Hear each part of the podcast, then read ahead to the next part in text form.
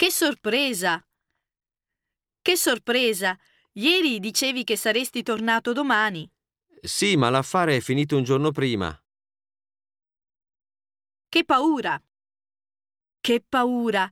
C'è mancato poco che la nostra macchina urtasse contro quella davanti. Meno male che abbiamo un bravo autista. Che meraviglia! Luca si è laureato con 110 e lode. Che meraviglia! Certo che ha studiato tantissimo. Non ci credo. Hai fatto tutta questa strada solo in un'ora. Non ci credo. Sono venuto a tutto gas.